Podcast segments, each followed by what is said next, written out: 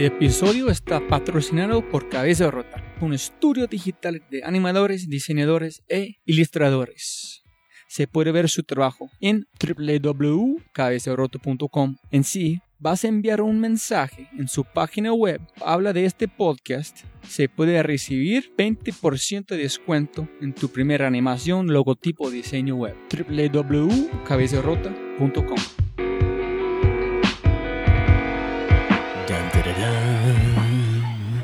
Otro episodio of The Fry Show. Conmigo, gringolo.co, Roy J. Fry.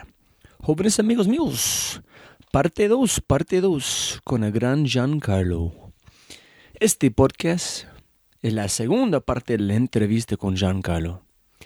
Se puede escuchar este podcast de forma independiente, pero les sugiero que escuchen la primera parte para tener un mejor contexto y conectar todos los puntos posibles. Mi primera conversación con Giancarlo fue interrumpida debido a los negocios y ambos en ese momento sentimos que era necesario grabar la parte 2 para ver qué más podríamos descubrir. Esta vez discutimos en profundidad el mundo del juego, manteniendo las contradicciones y la castración del sistema educativo. La discusión sobre la educación por sí sola no tiene un precio. Y como siempre, lo que piensa que va a encontrar en esta conversación será diferente, incluso si ha escuchado a la primera. En las palabras de Giancarlo del episodio 28, entrevistas para mí son los procesos de descubrimiento de mí mismo y del otro. Este descubrimiento me permite ver que no importa cuántos premios, cuántos países o cómo conocidos mis invitados son, ellos son generosos y genuinos. Y como siempre, jóvenes amigos míos, es con gran honor y mucho respeto que tengo la suerte de presentar el episodio 29, Jugar la contradicción y la castración a través de la educación. Giancarlo Massanti, parte 2. Listo, ronda 2 con Giancarlo. Gracias, vamos a ver qué, qué joyas podemos sacar de la primera. La pregunta que quiero empezar, ¿tú crees en destino o en fate que las cosas están alineadas en un punto o otro? Y quiero y, y poner un contexto un poquito que es reciente, hace una, no, una semana, yo dicté una charla sobre jugar y trabajar y la importancia de jugar en el mundo. Y hay un, hay un hombre, se llama um, Stuart Brown, que es un experto en jugar, que habló sobre un experimento con ratas. Y las ratas que ellos separaron cuando nacieron, unos eran como fueron aisladas y las otras juntos en un grupo. Los grupos jugando normal, los otros aisladas no pueden jugar porque no era nada jugar ellos tienen en su ADN una cosa, si van a oler un gato, van a esconder de uno, cualquier como otro animal. Las ratas que estaban jugando, después de un par de tiempo, salieron a jugar otra vez, vivir su vida. Las ratas que estaban separados murieron de hambre porque nunca salieron de cómo esconder. En él dijo que la importancia de jugar es tan importante en nuestro ADN que es igual de soñar y igual de dormir. Y yo quiero, en estar pensando en, después de este, tu profesión de arquitectura, porque hay otro libro de Frank Willison sobre la conexión entre el mano, en a través de la mano estamos cambiando nuestra cultura, nuestro idioma y nuestro cerebro. Él dijo que el mano es una forma de jugar. Entonces, ¿qué es tu opinión en dos lados? Uno, que tú uses tu mano para construir cosas, y es una forma de jugar para cambiar todo. Pero también tú hablas mucho de la importancia de jugar específicamente con su biblioteca, que cambia todo.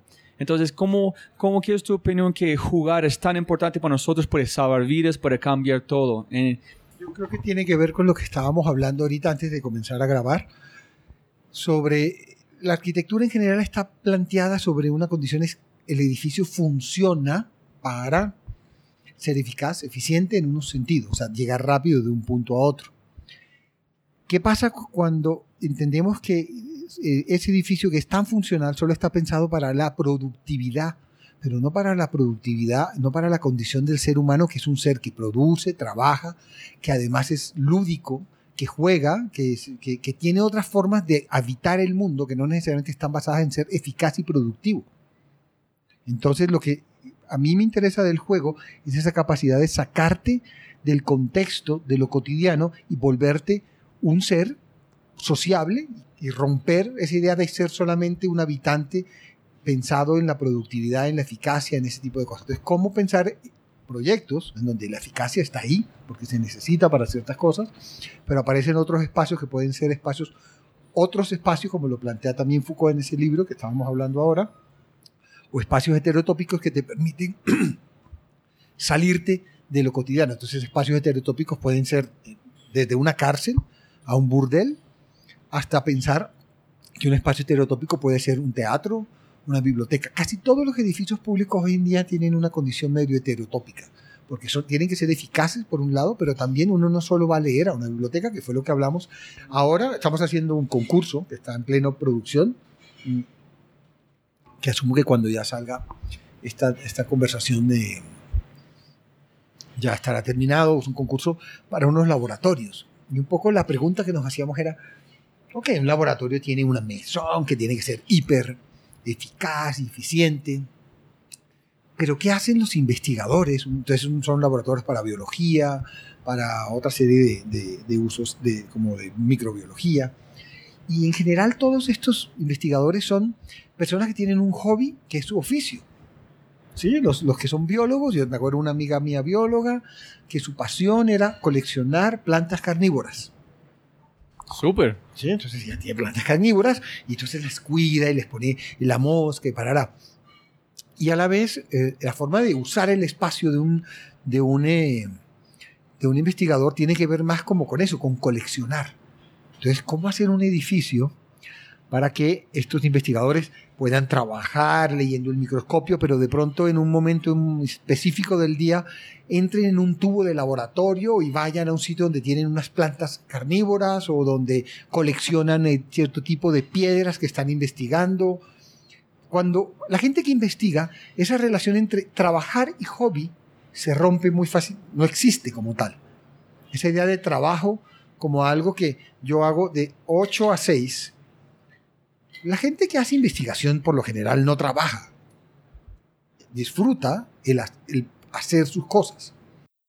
¿Por, ¿Porque es un proceso de descubrimiento? Porque son procesos de descubrimiento y los procesos de descubrimiento son procesos de aprendizaje, pero también de jugar. Un, un, un, em, un investigador está jugando a descubrir algo y juega y, con variables, puede que sean veces muy racionales y hace estadística y todo, pero en el fondo es un juego. Pero dos preguntas montando en este, Giancarlo. Uno es, para vos, si estamos hablando la mismo, como mismo idioma, ¿qué es jugar en qué es lúdico? Porque yo tengo un sentido que de jugar y, y qué es lúdico, pero para vos, ¿en qué haces qué significa? O posiblemente muchas para cosas. Mí jugar eh, tiene que ver con sacarme de la condición eh, productiva o la condición cotidiana y construirme un mundo un mundo que me, que me invento y me creo con unas reglas muy fijas y muy serias, porque el juego es súper, el juego es importante, es muy serio, o sea, si uno mira el juego, el juego, eh, hay un autor que se llama Eugene Fink que habla sobre el juego y dice que el juego es lo más serio que hay. El juego es una condición muy seria, pero es tan humana, como decías ahora de este eh, eh, que es tan humana que nosotros necesitamos jugar. Y jugar va desde coquetear a sentarse a jugar eh, como un adulto en, la mesa, a echar chistes, eso, eso es jugar. Para mí jugar en el trabajo es descubrir algo. Ayer que miraba el proyecto de estos tubos, de este edificio lleno de tubos, por donde uno camina por entre los tubos como de laboratorio y además uno sube y rueda y baja, decía, me emocioné y descubrí algo en eso que me hizo sentirme que jugaba. Jugar es un acto de placer, es lúdico. Pero en qué como un sentido lúdico, como afuera de normal, no que tiene que ver con los sentidos, que tiene que ver con, con, con regresar un poco a esa condición que te saca de, de- de- de contexto, que te pone, que te vuelve eufórico. Eso tiene que ver con, con la lúdica. Hablando de investigación, posiblemente es afuera de topic, pero hay unas personas que, que hacen es hacen las, las ranas a vomitar para ver qué bichos están adentro, porque ellos han encontrado bichos. No, fíjense que es 30% del tiempo en se encuentran bichos que nunca han visto porque saben que las ranitas están en espacios que ellos nunca pueden llegar. Entonces su investigación es 100% haciendo a las ranas vomitar, miran qué es adentro, dejan las ranas para salir. Yo estaba pensando, wow, ¿quién han pensado? ¿Quién fue la persona que dijo, sabes una cosa? Podemos encontrar más bichos si hacemos este. Eso ha podido ser mi hija Eleonora, que tiene cinco años. Y Eleonora, su pasión cuando vamos a la finca es cazar sapos. Entonces tiene un balde y lo llena de sapos. Y de pronto Eleonora descubrió que cuando le metía el dedo en la boca al sapo había un mosquito y dijo, ve, mira este mosquito. Y alguien llegó y, jugando a descubrir eh, la boca de esto, un biólogo que estaba con ella, que posiblemente era su mamá, dijo, mira, y este mosquito no existe en la clasificación de mosquitos. Oye, interesante. Y de pronto ahí apareció y descubrió eso. Me lo acabo de inventar. ¿Sí? Sí, no, estoy solamente pensando, es como que estás hablando de investigación, descubrimiento. ¿Qué más hay que ya existen? Solamente no sabemos porque no encontramos los puntos de conectar. Uno no tiene que descubrir nada nuevo. Uno lo que descubre es lo que uno no conoce. Sí. O sea, uno no necesita descubrir lo que ninguno otro ha descubierto. Pues eso, eso ya es un des- gran descubrimiento. Yo descubro pequeñeces que no conocía porque pues, no, no lo sabía, punto. Y eso me emociona. Yo quiero saber, primero es cómo, yo pregunté un poquito cuando hablamos antes, pero ¿cómo juegas en tu oficina? Porque yo sentí cuando llegué la primera vez que fue este lugar muy serio. Ellos están haciendo negocios como uy, de alto nivel, de arquitectura este. En cuando te conocí la primera vez, ese es al revés que yo estaba pensando que tú van a hacer. Pero, yo, pero fíjate que yo no creo que la oficina nuestra sea un lugar tan serio. De hecho, uno entra, está llena de gente joven, hay unas lámparas rojas que podrían ser de un cabaret parisino, eh, es una casa vieja, con un jardín lleno de... La, o sea, no, no es muy formal. No más, más en el sentido pensando como posiblemente estoy muy gringo, soy muy literal, que posiblemente están pensando en Google, resbaladeros, columpios, ese tipo de cosas para romper que hacen para un segundo, pero jugar, jugar, en el sentido que es jugar, no como en más abstracto, ese es que está hablando. Y no, en está hablando también con la conversación, cuando nos hablamos, yo pensé que estamos jugando en un sentido con una conversación, yo pensé van a ser al revés, que tú vas a ser mucho más rígido, no tanto como abierto como piensas. Entonces, Sí, de, de pronto a la oficina nuestra le faltan como dispositivos. Eh, ahí tenemos algunos, pero y podría, que nos, podría ser que nos hagan falta. Yo uno, muchas veces en, eh, en casa de herrero asadón de palo, como dicen en Colombia. ¿Sí? Y puede que esté pasando un poquito, pero mi oficina no es muy seria en el buen sentido. O sea, somos muy profesionales, pero Eso. somos, somos unas personas lo que hacemos lo hacemos a través de la alegría, de la di- diversión, del descubrimiento y del estrés también, porque esa está ahí, y de otra serie de cosas, pero, pero yo trato que trabajar sea un acto, de hecho, yo creo que eso tiene que ver con lo que hablábamos, creo que la vez pasada hablábamos de eso, de, de dónde vengo, o sea, yo mamo gallo todo el día, ¿sí? Y entonces estoy mamándole gallo, y al este, y al otro, y hoy, vamos, hoy iba a haber un, estamos haciendo un cementerio, y, y uno, uno, yo, yo en el, en el mamar gallo, que es un acto muy caribeño, produzco discusiones muy serias. Mamar gallo es una cosa serísima. Yo tengo discusiones sobre un proyecto desde la mamada de gallo. Entonces tú, ¿cómo te, te imaginas y te resbalas y salen unas conversaciones divertidas jugando, mamando gallo? Mamar gallo es como el juego, puede ser muy serio. Es una cosa, no sé si la palabra sea seriedad, pero es, es una cosa que puede ser trascendental. Trascendental es una cosa importante. y a veces también como a veces no hay reglas, pero respeto sí. que no sé cómo, dónde combina las dos. Hay, hay reglas, pero es más respecto de una regla fijo, ¿no? ¿O tú piensas que es más reglas de respecto? No, yo creo que son las dos un poquito. Hay reglas, hay respeto, hay... eh, Sí, no, no.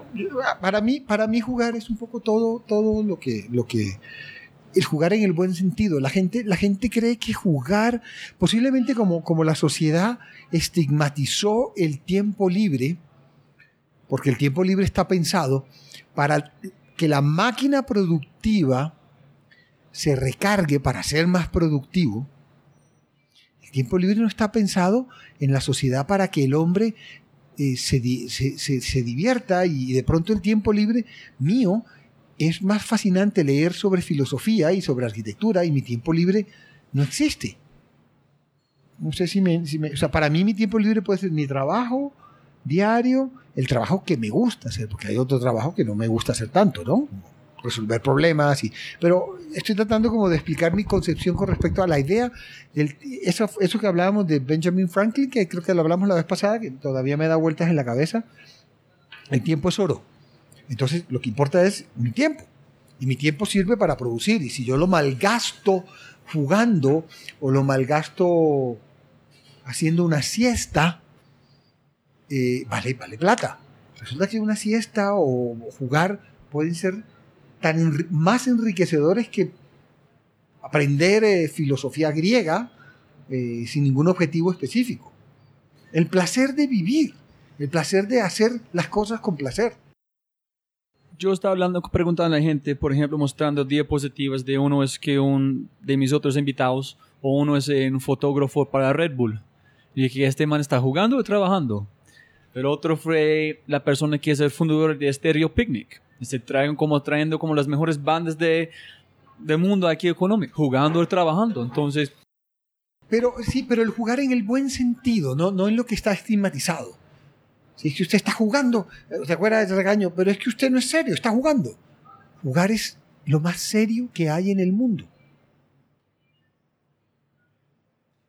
es la verdad. ¿Usted ha visto un niño jugando? No, mis hijas, no puedes quitar, quieren hacerlo. Las reglas no Se puedes romper. concentran y están en el juego. Eso es lo más serio para ese niño. Y tú le quitas su juego, e- es más serio que cualquier cosa. Para nosotros jugar, jugar no es, una, es un acto importante. Me interesa eh, el libro que estabas hablando ahora, que no lo conozco, eh, de la conferencia que viste de, ¿cómo se llama? De Stuart. Stuart Brown, sí. Ahorita, ahorita miramos, porque, porque tiene que ver con eso, la importancia, pero no solo el juego, es la lúdica, el juego, el mamar gallo. Eso es un acto caribeño, el mamagallista, el que está mamando gallo. Pero mamar gallo es un acto también de decir las cosas. Y es un arte, es un arte, ¿verdad? Yo aprendí este, como donde estoy trabajando ahorita en Bancolombia. Las personas allá por Orlando son expertos. Como desde mamando gallos, sí, con la otra persona. En la manera que hacen son expertos. Son muy buenas para pegar su dedo solamente justo a la punta que dice, ¡au! Pero no para tú estás bravo. No necesitas un buen balance como manejar Esa un es una equipo. manera también de decir las cosas entre, entre chiste y chanza, como dicen acá, y de decirlas de una manera agradable, pero muy seria. dos temas. Uno es, me gustaría saber de su proceso cuando empiezas un proyecto. Si ustedes tienen un ritual, si tiene proceso que tú has aprendido o aplicas a través de todo su tiempo haciendo que haces y en qué parte de todo este proceso disfrutas más y dónde llega la parte de jugar o si es, es con- continuamente que estás jugando de parte 1 hasta la como parte completo. Yo, yo creo que siempre estamos jugando un poquito, pero ah, no es que haya una metodología específica, pero hay maneras de aproximación. Hay, eh, no todos los proyectos se hacen igual. No todos los proyectos se... Primero, no parten de un papel en blanco con un señor sentado eh, con un papel y un lápiz que dice, y debe ser así la arquitectura, y usted hace esto. Por lo general, eh, buscamos textos que nos interesen o nos sentamos a conversar con personas que tienen temas que nos interesen. O investiga ahora para. Voy a tomar un ejemplo, porque parece que con un ejemplo es más fácil. Eh, a- vamos a hacer este concurso de laboratorio, entonces fuimos un minuto a hablar sobre, sobre. Fuimos a tratar de entender cómo funciona un laboratorio, hablamos con gente que estudia investigación, biología, etcétera, pero también nos pusimos a leer Bruno Latour sobre el valor del laboratorio. Bruno Latour es un sociólogo que es un sociólogo y un filósofo también para mí eh, de la ciencia. ¿Qué significa la ciencia, el saber? El, finalmente el laboratorio es el mundo de hoy. Eh, no sé si eso lo hablamos la otra vez, pero finalmente el laboratorio más grande del mundo es el mismo, el mundo en tiempo real. La capa de ozono que se está acabando y el hueco que hay, eso es un mecanismo de laboratorio y estamos experimentando con aerosoles para que no se abra más. El mundo se volvió un laboratorio. Y a través de esa discusión y a dar a entender lo que plantea Bruno Latour, que además plantea de que hay como diferentes instancias del mundo, que el mundo no solamente se debe ver desde el humano, se puede ver desde lo no humano, ¿cómo puedo hacer yo un edificio basado desde los, eh, la, la, idea de laboratorio o la idea de, las, de los aparatos que conforman los, los lugares para hacer experimentos. Hay un historiador que se llama Mauricio Nieto, que escribe un libro que a mí me parece que es un buen ejemplo, sobre el descubrimiento de América visto desde la perspectiva del barco, de la, cala, de la calavera, no del que navega. Tú puedes ver el mundo desde lo no humano. ¿Cómo hacer, ¿Cómo, así? ¿Cómo hacer arquitectura para gatos? ¿Sí? Obviamente los gatos tienen una relación con lo humano. Eso es difícil de, entender, de entenderlo. Es como, como, como, entender que el mundo está hecho de diversas realidades y no una sola, no solo la humana. Hemos escrito la historia desde el humano. ¿Cómo conciliar condiciones de contradicción? Lo humano, lo animal y la, industria. El, valor del petróleo. Cómo poner todas esas, esas especie de naturalezas, como diversidad de naturalezas juntas y tratar de trabajar desde esas naturalezas. Entonces, el ejercicio fue leer este texto, de ese texto salieron cosas, nos comenzamos a preguntar mucho, nos interesa mucho siempre comenzar a preguntarnos qué queremos que producir en ese edificio. Cuando hablo de producir no estoy hablando necesariamente de por dónde se entra y cómo circula y cómo llega un cuarto y cómo llega un laboratorio. ¿Qué queremos que se genere? ¿Qué tipo de relaciones queremos que la... Entonces, ¿qué pasa con la colección? La idea de coleccionar plantas, piedras, eh, insectos. Todos estos investigadores tienen colecciones, y si no son coleccionistas en su cabeza, porque coleccionan especies, clasifican. ¿Cómo hacer un edificio donde eso se ve de una manera no solo este el microscopio puesto en el punto exacto y el nivel de iluminación que debe tener, que es muy importante también?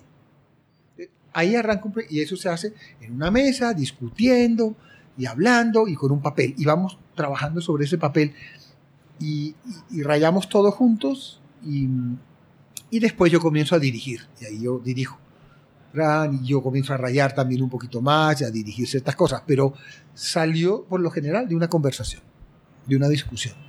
A través de ver como dibujos, conceptos, con, cuando estás hablando con papel, este es fundamental para su proceso cuando estás, es como dibujando. Siempre hay un papel. Siempre. Siempre. Siempre hay un papel sobre la mesa.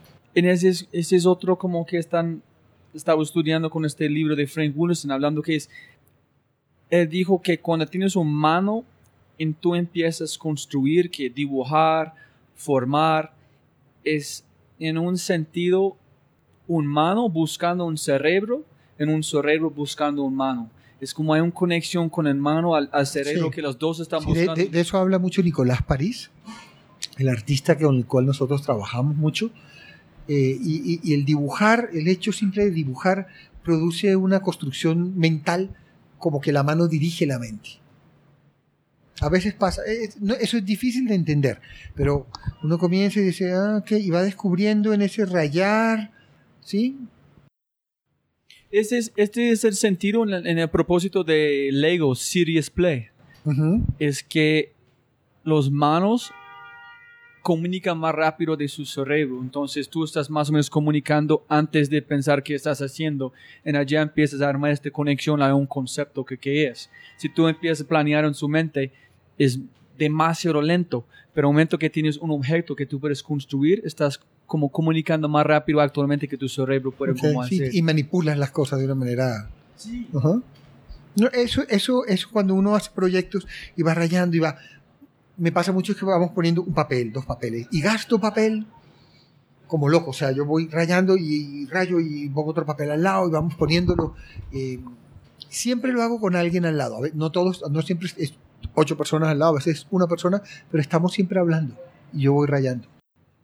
Siempre hay una conversación en, una manera u otra, ¿no? Sí. Yo no, a veces no sé si porque a mí me costaba en una época, hoy en día me gusta mucho, pero en una época no lograba estar solo. Yo necesitaba estar con alguien, entonces yo siempre decía, vamos a hacer un proyecto.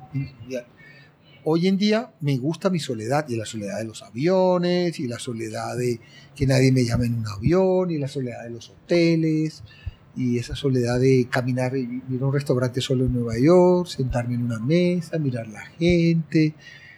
Hace 10 años para mí eso era aterrador. Sí, pienso que es una... Yo también me siento igual, pero pienso que tuve que ganar este... Esta capacidad de sentirme cómodo con mí mismo solito. Pero también es, necesito saber que hay gente allá que yo puedo hablar. Ah, sí, sí, sí. Sí, yo no, tengo- no, una cosa, la sol- la soledad encontrada o buscada tiene mucho sentido. La soledad por obligación de que no, no- pues, hoy en día no sabría porque pues no, no, la, no la tengo. Yo Tengo una familia, tengo mis hijas, Laura, y eso sé que está ahí, pero, pero no lo sé. Yo hablaba muchísimo, cada vez hablo menos. No, y yo quiero montar una cosa que tú estás hablando sobre producción, qué van a producir este edificio, qué van a producir este espacio, mejor dicho, el espacio. Cuando, como yo dije anteriormente, que yo estudié con un foco en arquitectura en historia de Japón, en japonés, en este estilo. Y la cosa que más me ha pegado de todo el tiempo fue una expresión se llama ma. Es como el espacio negativo, es, no es el momento, no es el, eh, no es el espacio, no es la luz, es la promesa de una cosa que van a existir o posiblemente no existir. Para explicar, tú hablaste como una entrevista que estás leyendo como no es importante que este espacio puede convertir en una piscina, es la promesa que puede convertir en otra cosita. Sí. Entonces, ese es que estás hablando cuando, cuando estás pensando en, en un espacio. No, es ex- no tiene que ser este exactamente, pero tiene que ser la promesa, la oportunidad por estos eventos para ocurrir, en cambiar, en modificar en otros, en otros eventos. No sé.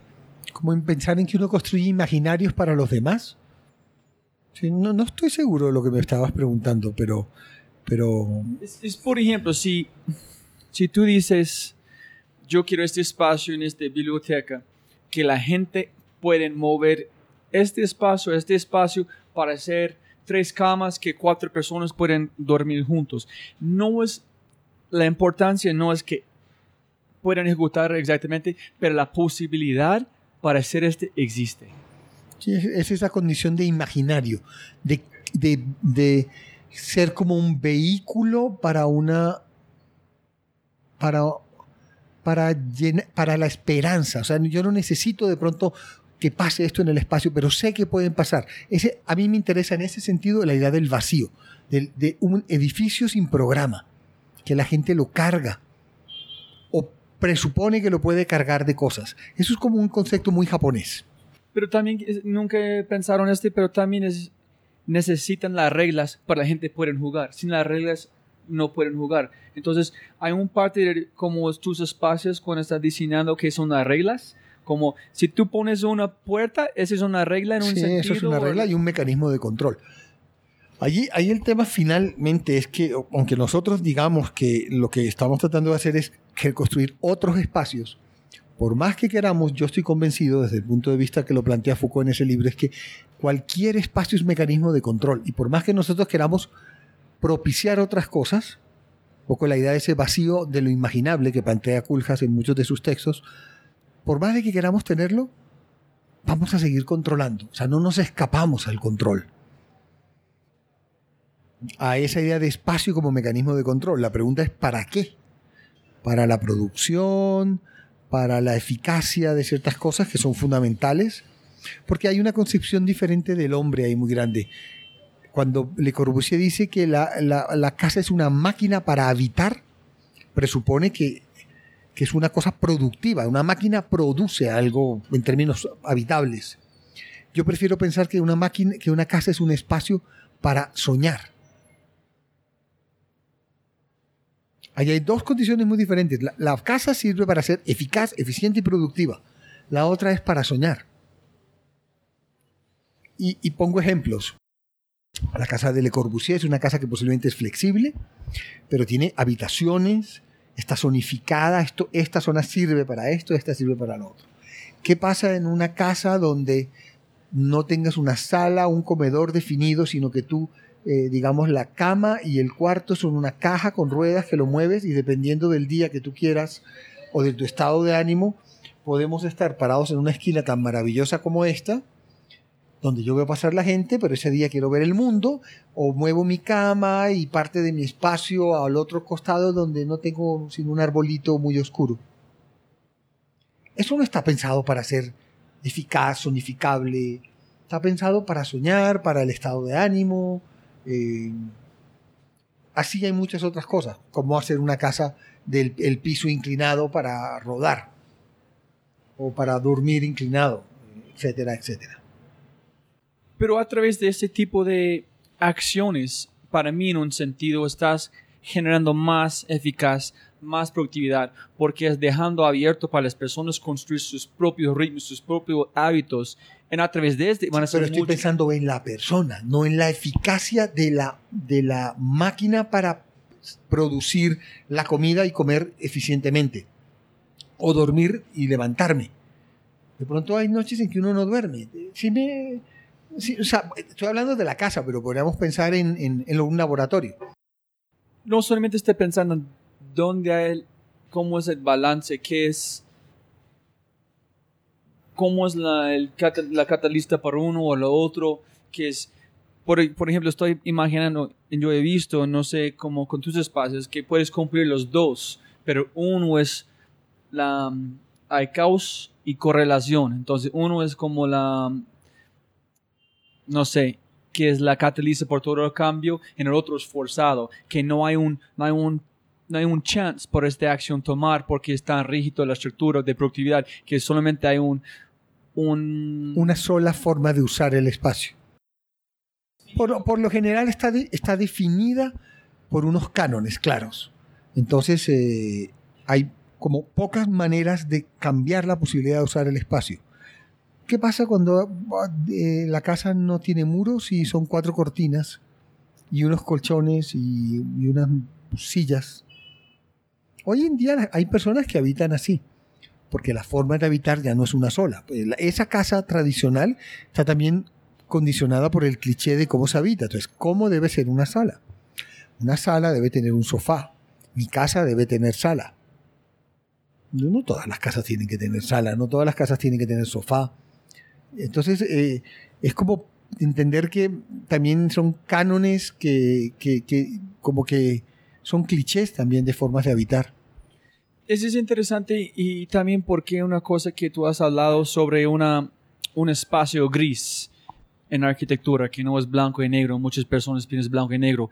Por ejemplo, un de mis héroes es Wilhelm Hegel, hablando de como del tesis y antítesis. De antes de encontrar cualquier ver- verdadero como verdad, tenía que explorar qué es y qué no es. En, en siempre para mí encontrar qué no es fue mucho más complicado, porque pensar qué no es una sala es mucho más complicado de qué es una sala. Ah, sí, una sala tiene este, tiene este, pero qué no es una sala, qué es al revés de una sofá, qué es al revés Pero de... fí- fíjate que hay un tema súper interesante. Hay, hay un momento en mi época de estudiante que le llamo la condición postmoderna de Jean-François Lyotard. Y a mí me marcó mucho una, una parte del libro que hablaba sobre mantener la contradicción. Cuando uno analiza lo que está diciendo de uno, tiene unas tesis, creo que me queda más fácil a mí, tesis, antítesis. Eh, y eso en teoría lo que hace es que se disuelven esas diferencias y produce una síntesis. Pero la contradicción se disuelve porque la síntesis de alguna manera presupone que disuelve esas contradicciones y la síntesis recoge todo en ella. Y eso, digamos, es como una manera muy moderna de pensar y de pensar en blanco-negro, eh, pero yo produzco un gris oscuro que es este, porque es el resultado de dos. A mí me interesa mucho más en todo en la vida y en la arquitectura mantener la contradicción de las cosas, porque multiplico las opciones, no disuelvo las dos contradicciones y construyo una nueva. En un dogma. La síntesis, en el fondo, no es más que un acto dogmático.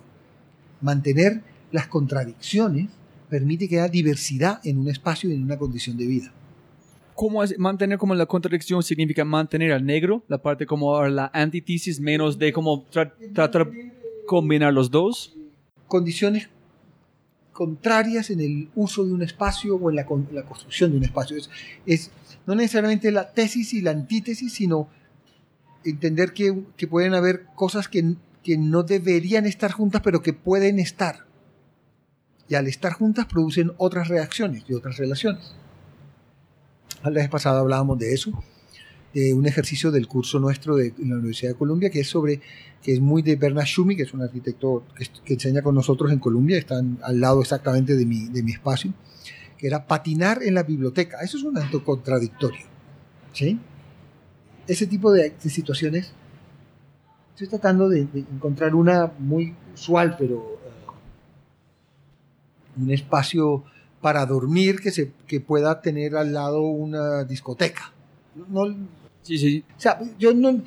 Eso, esa no es, no mentiras, eso no es un buen ejemplo, porque yo para dormir necesito tener silencio, eh, es básico, pero yo todavía no conozco a nadie que pueda dormir con ruido, pero Pero ¿qué pasa si es un discoteco pero como sordos, que solamente son luces y vibraciones?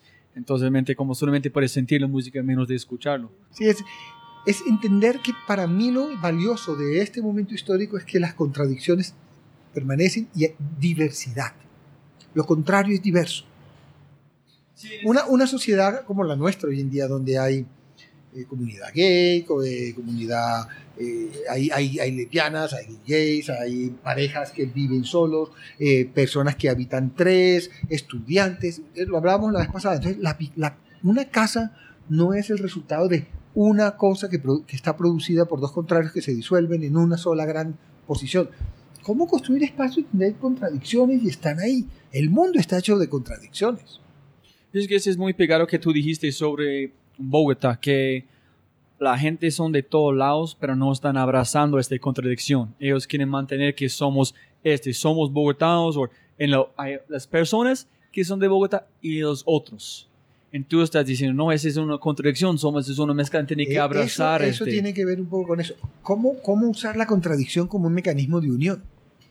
En el caso de lo que hablábamos esa vez, de que finalmente yo creo que la gran discusión de Bogotá, independientemente a las obras, a todo lo que se pueda construir, eh, a tener alcaldes más de izquierda, de derecha, de un proyecto de ciudades, la construcción de un, imaginario colectivo que nos haga a nosotros vernos como lo que somos, diversos y contradictorios, pero que eso es una cualidad. Es la cualidad más grande de lo, de lo posmoderno. La posmodernidad se basa en esa condición de contradicciones, de- de múltiples discursos, de no un discurso unívoco, sino plurívoco, múltiple. Los discursos. Hoy en día no hay un discurso que, que, que organice el mundo y diga el mundo debe ser. El mundo es de muchas maneras, lo vivo de muchas eh, realidades, que es un poco lo- también lo que plantea Latour. Latour, el del, el del laboratorio, plantea que es que hay muchas naturalezas y muchas realidades paralelas. Yo quiero preguntarte su opinión de una cosa que yo escuché hace un día, que es, para mí es espectacular. Hay una curva en el pasado, cuando vos tienes una pregunta a una respuesta.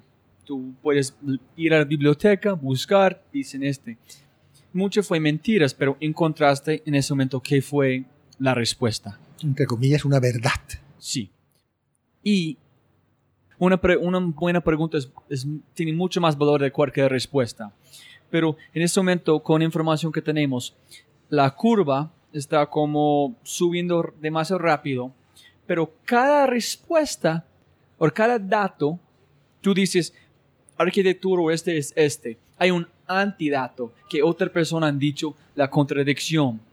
Entonces, por cada como respuesta hay otras personas diciendo opuesto. Entonces hay más preguntas, más preguntas. En, la, en el espacio entre los dos, los dos curvas, imaginando, moviendo, el espacio está creciendo.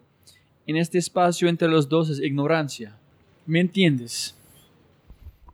Si estamos a- en el pasado, respuesta pregunta fue muy pegada, no hay muchas opciones. Sí. Pero ahorita- Hoy hay demasiadas respuestas este para ah, dos. Hay un exceso de, inf- de información y de respuestas. Y eh, posiblemente no hay una verdad absoluta. Entonces nadie entiende claramente lo que... Lo que es, una discusión sobre la verdad que es muy compleja. Alguna vez traté de leer algo de esto, nunca llegué muy a fondo de, de un americano que, pragmático que se llama Richard Rorty. Y habla sobre, sobre eso, sobre la verdad y sobre...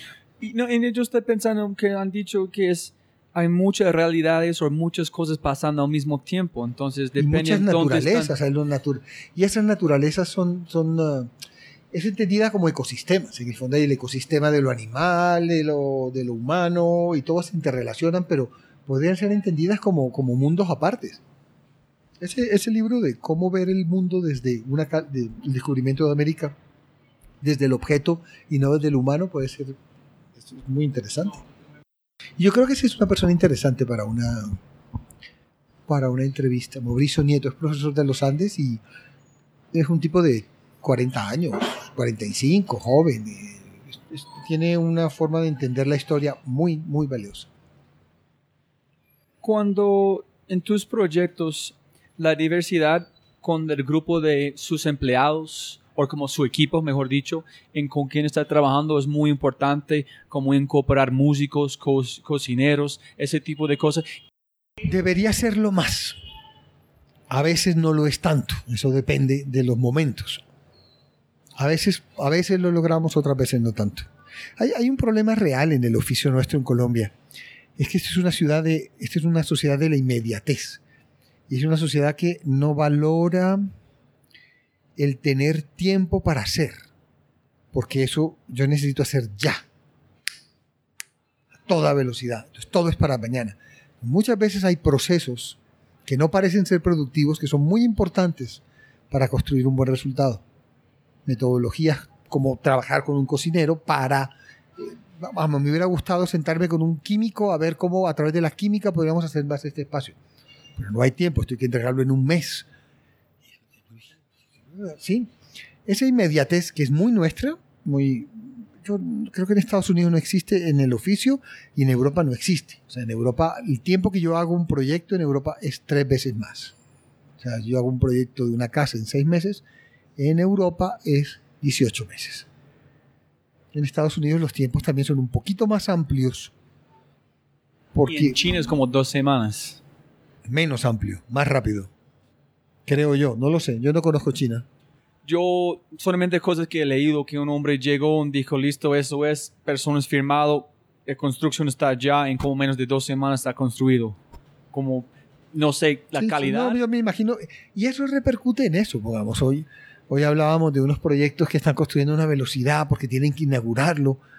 Oye, Pero tú estás, no entiendo si tú estás hablando que necesitamos más de esta velocidad, no, menos. necesitamos relentalizar el mundo, tener más tiempo para hacer los procesos. No, yo no, no estoy hablando de hacerlo más rápido, al contrario. Esta es una sociedad que todo tiene que ser para mañana. No, y hacemos cosas un poco para el mañana todo el tiempo, pero no eh, con un tiempo prudencial. Y cuando tú hablas de procesos, estás hablando de cosas como acciones, porque como dijo Tra- Einstein, que es- trabajar con la comunidad, sentarme con un cocinero, tener tiempo para no hacer nada. pensar, marinar en el- Sí. todo, cualquier cosa que es parte del proceso de descubrimiento para llegar a un resultado final. Y parte de un hacer las cosas con cierta. Con un tiempo, que las cosas tienen su tiempo. Pero eso en, en el oficio nuestro. Hoy hablábamos mucho de eso en el estudio. Estamos acabando un proyecto a toda velocidad. Yo digo, pero ojo, cuidado la calidad y. ¿Sí?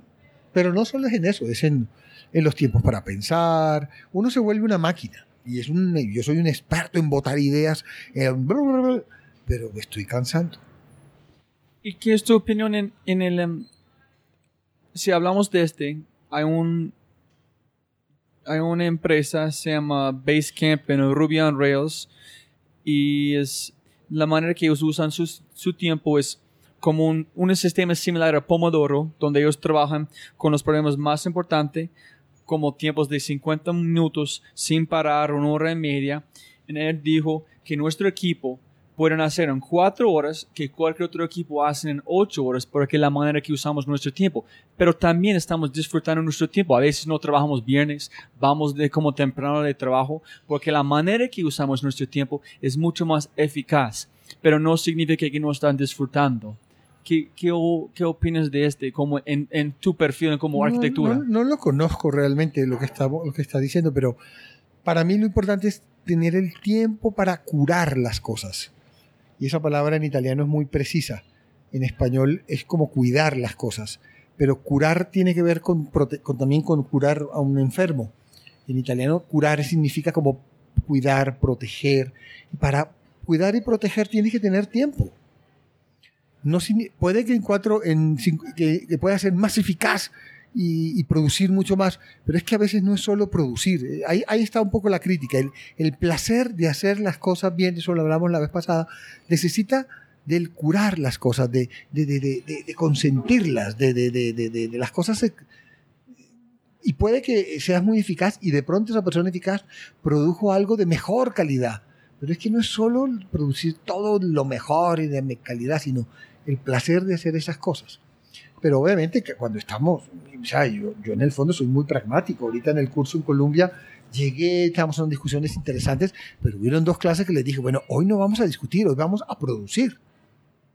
Porque también hay, hay, muchos factores. O sea, tienes que poder ser capaz de producir cosas también, ¿no? Montando en este, Giancarlo, tengo una pregunta muy personal que como no sé si puedes contestar de, de su corazón. Es, todo el tiempo tengo una conversación internamente pensando si yo puedo volver en tiempo si voy a ir a la universidad. Porque está pensando que no generó ningún valor. Hay un profesor que cambió mi vida, pero la gran mayoría de las cosas está produciendo, pero nadie, para un momento, y si yo puedo volver en tiempo, yo voy a buscar un Giancarlo, voy a golpear en tu puerta y voy a decir, Giancarlo, aquí es mi plata, la plata que yo voy a pagar la universidad. Enséñame por un año con una como posibilidad pagar otra vez por el próximo semestre y enséñame todo. Yo voy a pagar trabajar contigo. Porque ese tipo de conversación, apre- aprendiendo, haciendo, Sí, ahí hay un poco como de la idea del artesano y el maestro. Sí se aprenden muchas cosas, pero hay muchas otras cosas que no necesitas aprenderlas desde la producción de un estudio. Hay muchas cosas que necesitas aprenderlas desde la lectura, la teoría. Entonces la universidad sí tiene un rol fundamental. Lo que pasa es que creo que estamos educando basados en un poco lo que yo decía de la, de la casa. La casa en el fondo es un, es un mecanismo de, eh, aspiracional social. Y la universidad se vuelve también que tengo que ir a la universidad, pero no hay una voluntad de gran parte de los chicos realmente de, de tener una actitud de aprendizaje. Y muchas veces, y realmente gran parte, yo creo que la mayoría de nuestras universidades son muy castrantes. La universidad sí debería tener un proceso más que de educación, de intercambio de conocimiento, pero implica unas metodologías muy diferentes para, eh, para construir eso pero tampoco el, el- el- el sentido es ten- ir al estudio a trabajar, porque muchas veces no vas a hacer, no, estás, no puedes estar en todo. Tú te imaginas un estudio donde 40 personas siempre están mirando lo mismo. Tú tratas de hacer el, ambiente lo más abierto posible para que haya aprendizaje. Pero, pero la educación en el fondo es una discusión importante. Está, la educación era un mecanismo de, es un mecanismo de control tan grande. El mayor de los mecanismos de control es la educación. Si uno lee los manuales de la Salle, eh, la educación eran la misma escuela. Se parece mucho a una cárcel, a un panóptico, la escuela tradicional. El patio para vigilar el comportamiento y el control la disciplina se basa en el pequeño detalle. Entonces tú ves las educaciones religiosas de la Salle, etcétera, etcétera, se basan en que tú no puedes hablar con el de al lado eh, y no puedes mirar. Tienes que poder además llevar el pelo corto por encima. A mí me tocó en mi colegio en Barranquilla de, padres. El pelo corto, no, el pelo no podía pas- quedar encima de la oreja porque te devolvían. Pero eso eran mecanismos de disciplina. Y la disciplina se basa en la minucia. En la pequeña minucia construye disciplina. Por eso en el ejército el brillo del zapato de charol tiene que estar perfecto. Eso es un mecanismo para controlar y mantener la disciplina. Entonces, las, las escuelas cargan todavía un mecanismo de, educación prusiana basada en el, dogma, en el poder. eh, y yo creo que hay muchos otros métodos de enseñanza, pero yo creo que uno de los temas fundamentales que deberían pasar en las universidades nuestras es replantear las maneras de educar y los métodos de educar, sobre todo en ejercicios como la arquitectura. Yo, yo creo que en- en ciertos oficios el acumular conocimiento es fundamental. Creo que me puedo- de pronto me equivoco, pero en la medicina uno acumula conocimiento y va, va aumentando su, su sapiencia. Pero yo creo que en, en profesiones creativas lo que hay que construir en un alumno no es solamente la acumulación de conocimiento, que es importante, pero es la construcción de una actitud proyectual, creativa, innovadora, juguetona, que permita realmente ser creativo e innovador. Porque la innovación no es acumular conocimiento. Implica una actitud. Y eso es lo que yo, en las universidades colombianas, está, construye una castración violenta. O sea, o sea, la gente no puede equivocarse. La educación se tiene que basar en la equivocación. Yo quisiera, yo quisiera poder enseñar en un país como este. Y quisiera poder, desde la enseñanza, construir otras formas de entender este oficio. Pero es muy complejo con las estructuras de poder, de envidias, etc. Me encantaría construir una facultad de arquitectura. De hecho, hoy, ya este mes tomé la, eh, este semestre tomé la decisión de no seguir dando clases ni en Harvard ni en Columbia. Y siempre digo, oh, pero ¿cómo no voy a dar clases en Harvard? Eso es una oportunidad. Estoy agotado de andar montado. Dos semanas aquí, una allá, las dos que estoy aquí, trabajo sábados, domingos y todo. Me encanta, y a mí enseñar me fascina. Pero ese espacio para enseñar de una manera libre, abierta, realmente, más que enseñar, intercambiar, eh, construir, eh, es prácticamente nulo. ¿sí? Pero de mi punto de vista es, en esta conversación que solamente estamos un poquito adentro, tú has mencionado seis, siete libros, me inspiraron cuatro o cinco maneras diferentes, tengo mil ideas botando en mi cabeza de una conversación con una persona que ya está haciendo este mundo. Yo puedo aprender, yo estoy seguro, si yo volver en tiempo con una empresa como vos o con una persona como vos, con un equipo que tienes, más en un mes que puedo aprender como un año de la universidad. Y No, si porque yo no, quiero- no siempre estoy hablando así tan rico como estoy hablando Ay, contigo. no. Eso es lo que estoy, lo que estaba pidiendo hace un rato. Tiempo para esto. Y esa es mi crisis. Es que en una crisis profunda. Yo llego de, de Colombia y tengo dos semanas para hacer tres proyectos. ¡Ah! Respiro profundo. Miércoles. Porque tengo que entregar mañana. Eso no lo tengo en el estudio todo el tiempo. Hay momentos que sí, y entonces a los más jóvenes les digo, ah, este, mira, hay que leer este libro, busca por aquí.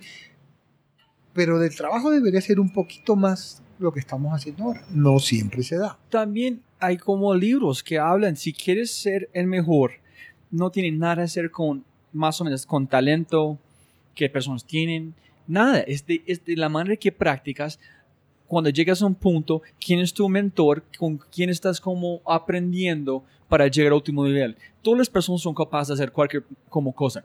Es la, es, Ahí, dij- ahí dijiste algo que yo todavía me, en esto, hoy lo hablaba con mi mujer por una cosa del colegio de mi hija. Es, había una- las, la- otras mamás, que es que las niñas tienen que poder ser las mejores y no sé qué. Y, y mi mujer contestó y me dejó muy feliz que finalmente pues ella no esperaba que su hija fuera la mejor.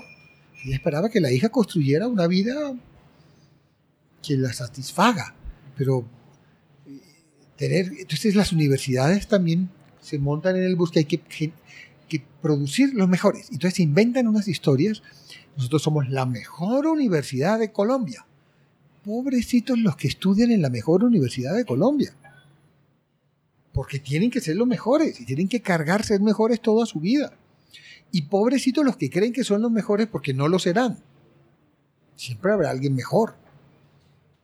pero no en el sentido cuando yo estaba en la, en la edad de cómo ir a la, universidad.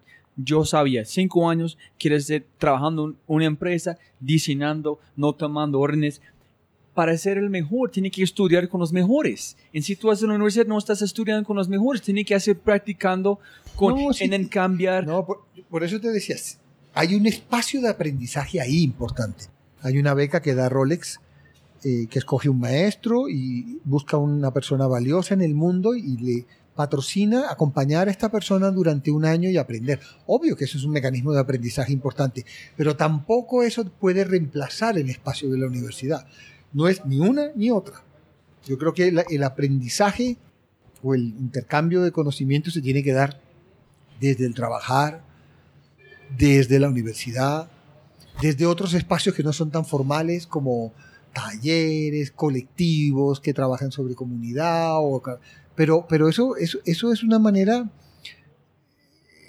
es que, la, la educación se ha vuelto un tema, o sea, yo, yo miro las facultades de arquitectura en Colombia y me escandalizo, no todo es así, pero son unos dogmas y unas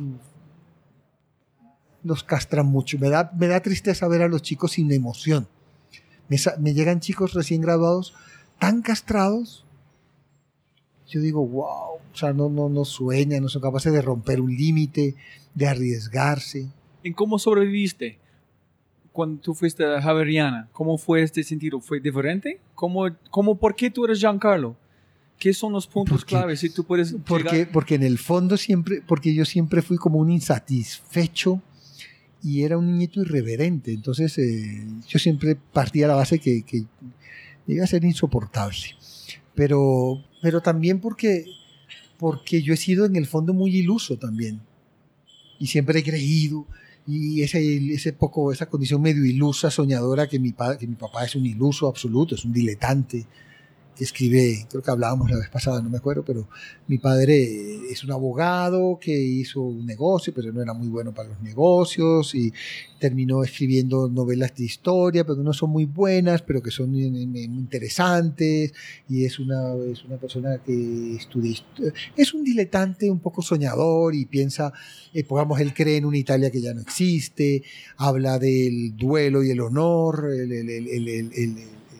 y entonces yo creo que soy también un poquito producto, porque uno es producto de esos papás, de un papá soñador, medio iluso, pero también de un abuelo que pensaba eh, y creía que la reunificación italiana había sido lo más importante y la patria era lo que, lo que uno era patria o muerte.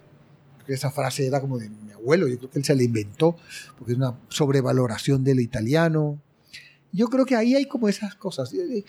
Es que al otro día discutíamos eso como, como ese, ese el, vivir un poco fuera del mundo también construye cosas muy interesantes.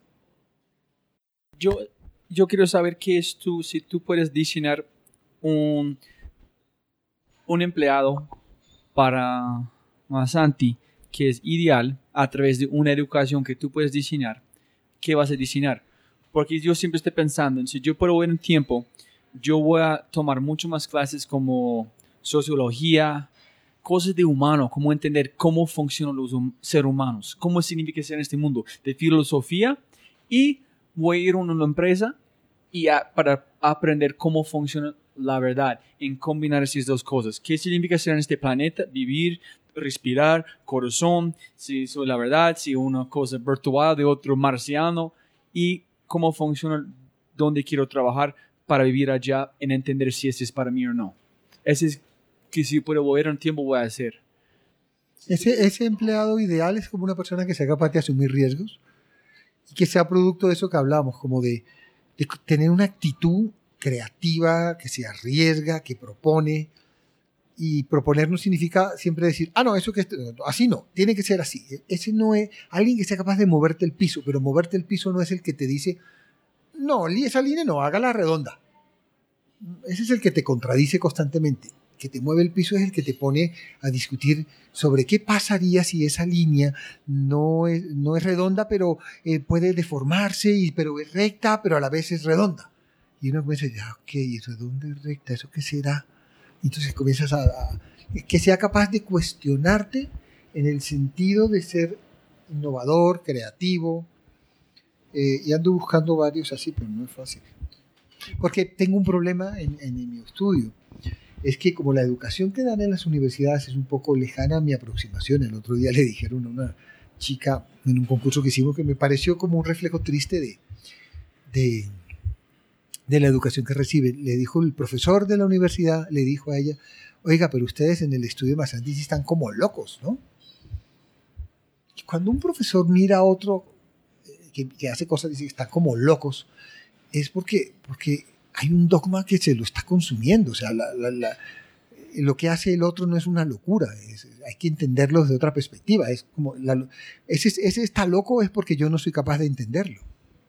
Y es diciente, porque si yo construyo la educación basada en, el, en que como yo veo el mundo es la única manera, a, a mí me, me, me dejó como wow.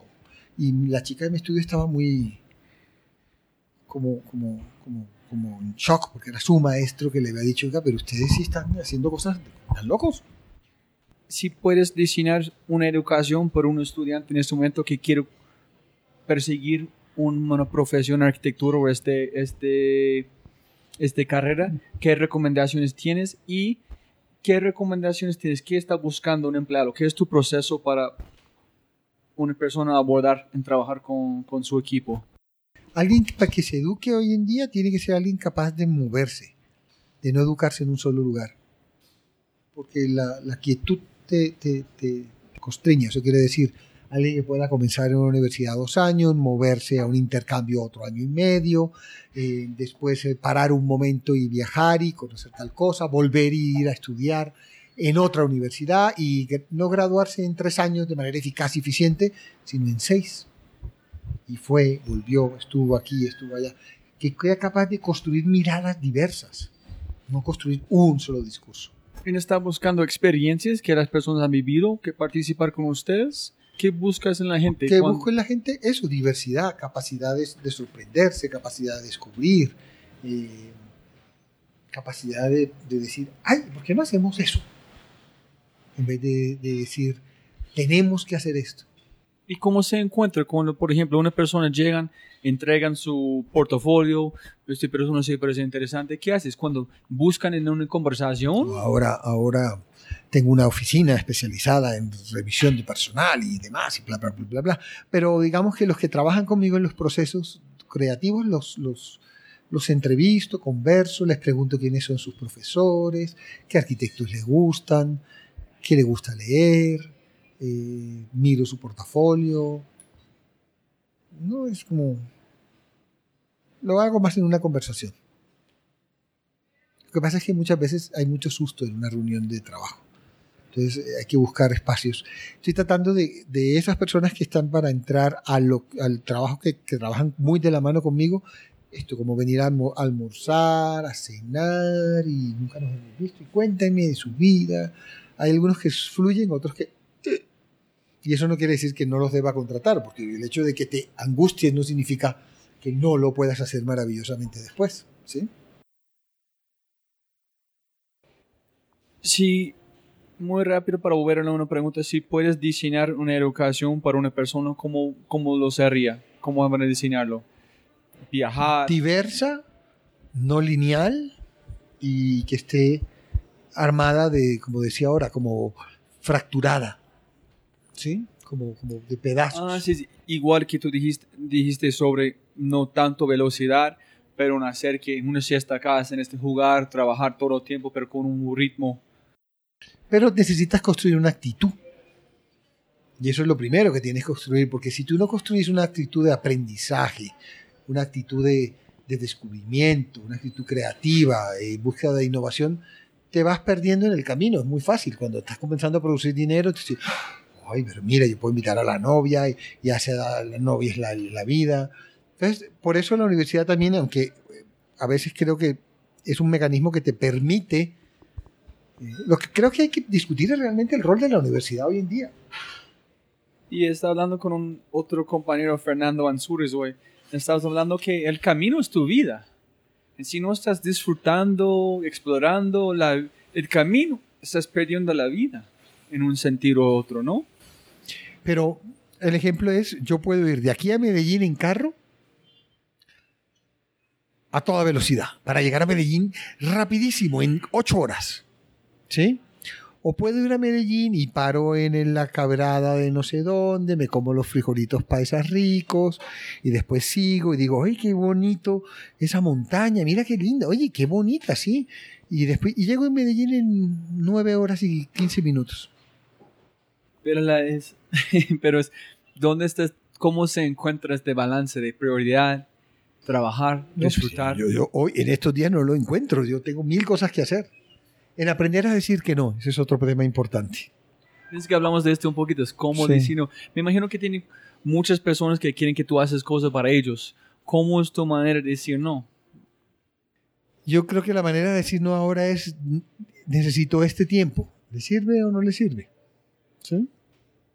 Hablando de el futuro, en pensando, ¿tienes un estilo? Porque yo cuando están, cuando yo vi sus pro- proyectos, yo traté, primero, yo saqué unas fotos de su página, y yo puse un como, en un collage, más o menos, y yo traté como salir, volver después de dos horas y un día, y mirar si yo puedo encontrar cosas en comunes que fue un sentido.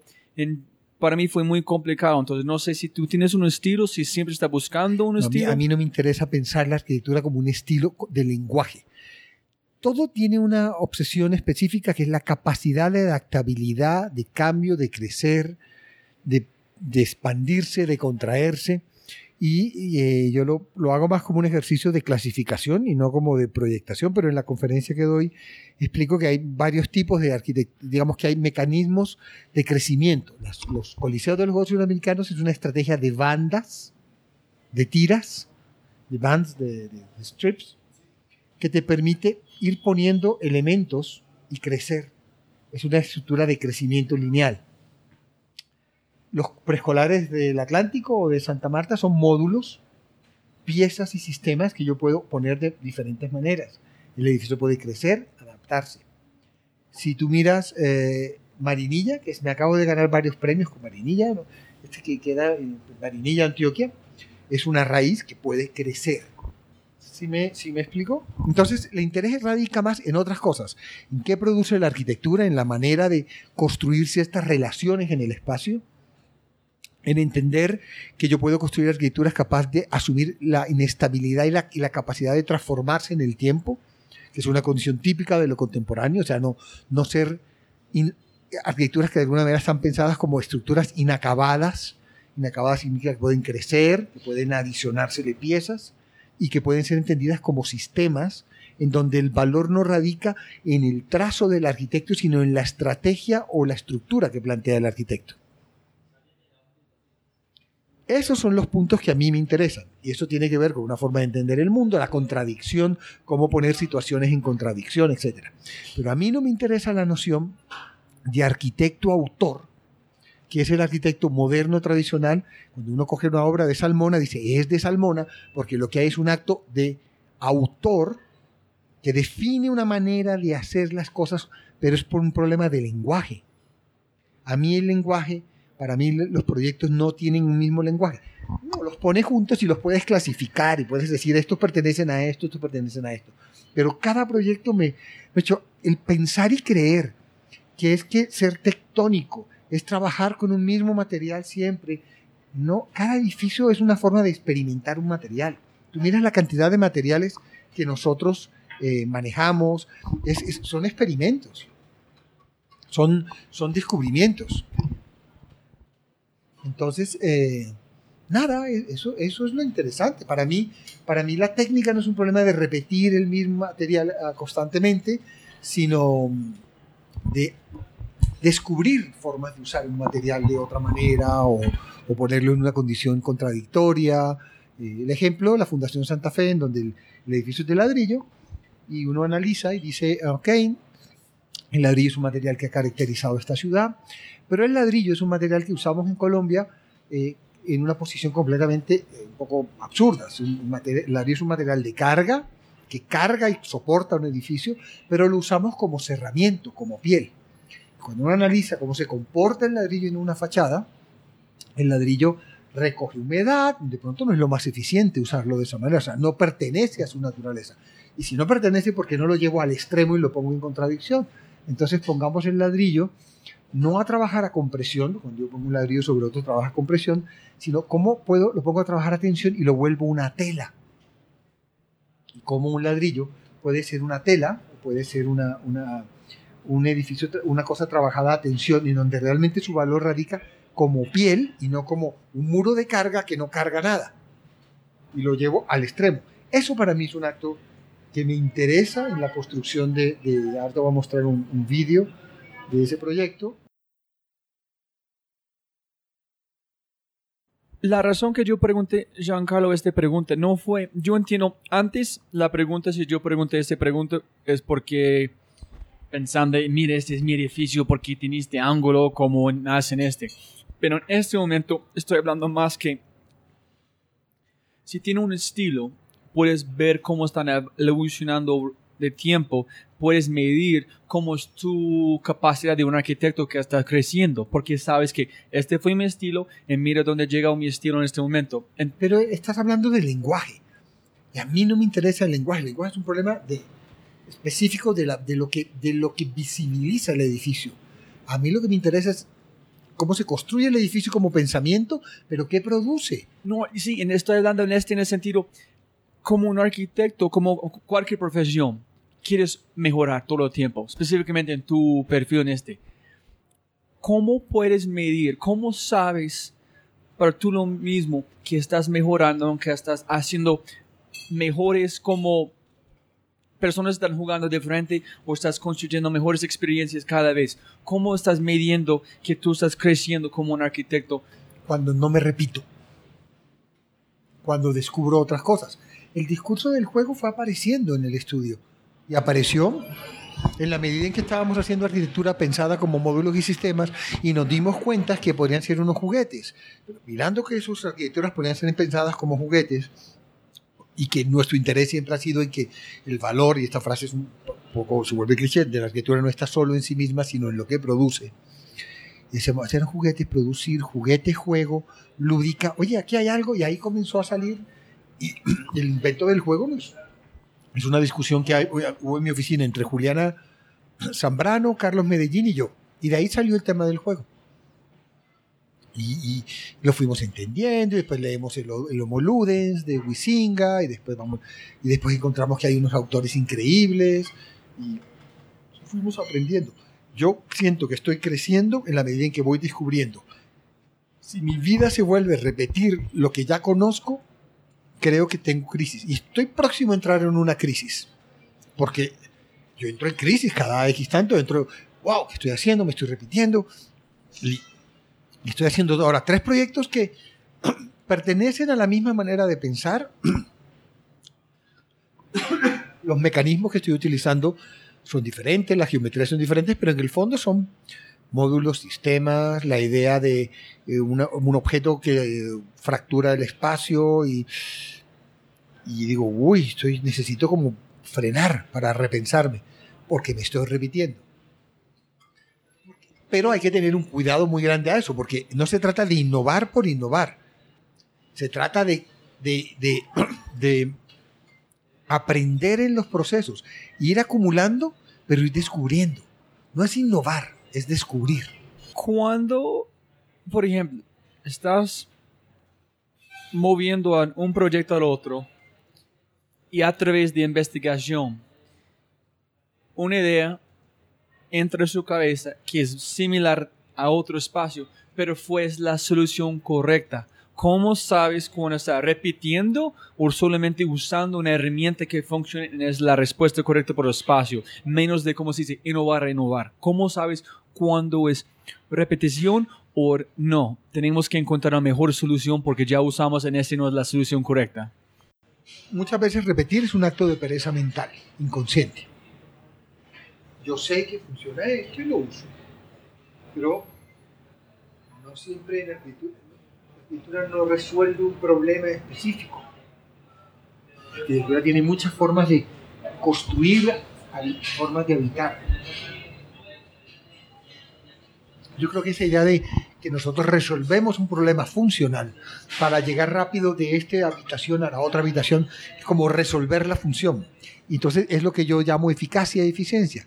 Posiblemente hay cosas que no son eficaces ni eficientes que construyen formas de habitar mucho más interesantes que la velocidad y la eficacia. No sé si me estoy haciendo entender, pero... Y eso tiene que ver con que no hay una solución. La escritura no soluciona un problema. La es, es construir el mundo, es habitar el mundo. Para mí es entendido así. Porque si yo soluciono, entonces hay una solución. No hay, hay muchas formas de habitar el mundo y entender cómo se habita el mundo es lo que la arquitectura tiene que capaz de propiciar para que habitemos como, como construir mundo colectivo, mental. Entonces, ¿cómo, ¿cómo define que cuando después de implementar un proyecto, las personas preguntan, ¿cómo llegaste a la solución por este espacio? ¿Qué dices? ¿Qué es cuando describes qué, qué has hecho? ¿Cómo es tu manera como describirlo? Un espacio que para mí funciona es cuando un espacio un lugar, no necesariamente un espacio, el concepto de espacio lo podríamos revaluar también, porque el espacio, voy a ponerlo, lo leí hace poco en un texto que me interesó mucho, el espacio es entendido como una condición de materia, espacio, pero está inhabitado. Y no hay, y, no está, el espacio no está compuesto por dos agentes, está compuesto por muchos agentes, por muchas naturalezas. El de la luz, el del tiempo, el del animal, el del sonido, y son muchos agentes. El espacio no puede seguir siendo entendido como algo vacío para verlo, sino existe en la medida que es habitado, y en la medida que es habitado, el espacio está compuesto de múltiples agentes.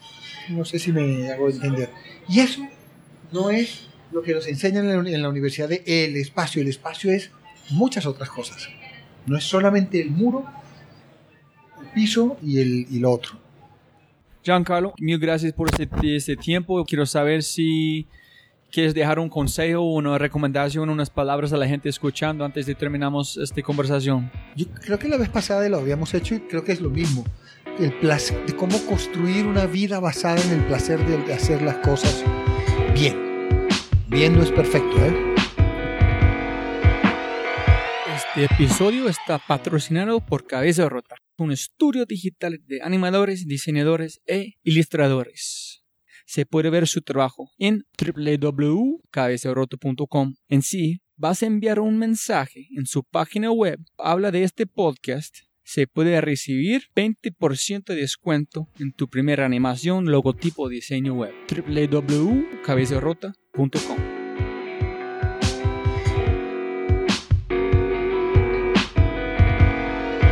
Como siempre, gracias a todos por su atención y espero que obtengan algo tangible de la entrevista que pueden utilizar para abrir una nueva oportunidad y aplicarla en sus vidas. Si les ha gustado lo que han oído y desean acceder a todas las personas mencionadas, los links, las notas y las herramientas, por favor, vayan a www.thefryshow.com. Y jóvenes amigos míos, mil, mil gracias, abrazos grandes y hasta el próximo episodio. Yo soy el gringolow.com en este otro episodio de The Fry Show.